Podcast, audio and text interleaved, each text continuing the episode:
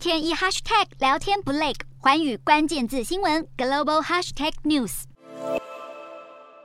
印太经济架构预定九月八号和九号两天在美国洛杉矶举办第一次面对面的部长级会议。印太经济架构包含美日印澳以及南韩、印尼等十四个国家，成员国们将在实体会议中正式协商制定四大领域规则，包含数位经济在内的贸易、半导体等重要物资的供应链韧性化，以及减碳洁净能源，还有反贪污税制等等。成员国也有权选择只参与部分领域的协商。印太经济架构普遍被认为是美国为了牵制中国影响力主导而生的新经济圈构想，不过实际成效依然充满未知数。像是被美方形容在印太架构里扮演关键角色的南韩，就已经表明会一面积极参与印太协商，一面强化与中方的经济合作。南韩政府透过经贸部门的高层级会谈，与北京当局商讨多领域的合作方案，内容涵盖气候变迁与文化卫生等等。有分析认为，期待扩大对美出口的亚洲国家，目前还很难看出加入印太经济架构的好处。究竟成员国能够深化合作到什么程度，将会是一大挑战。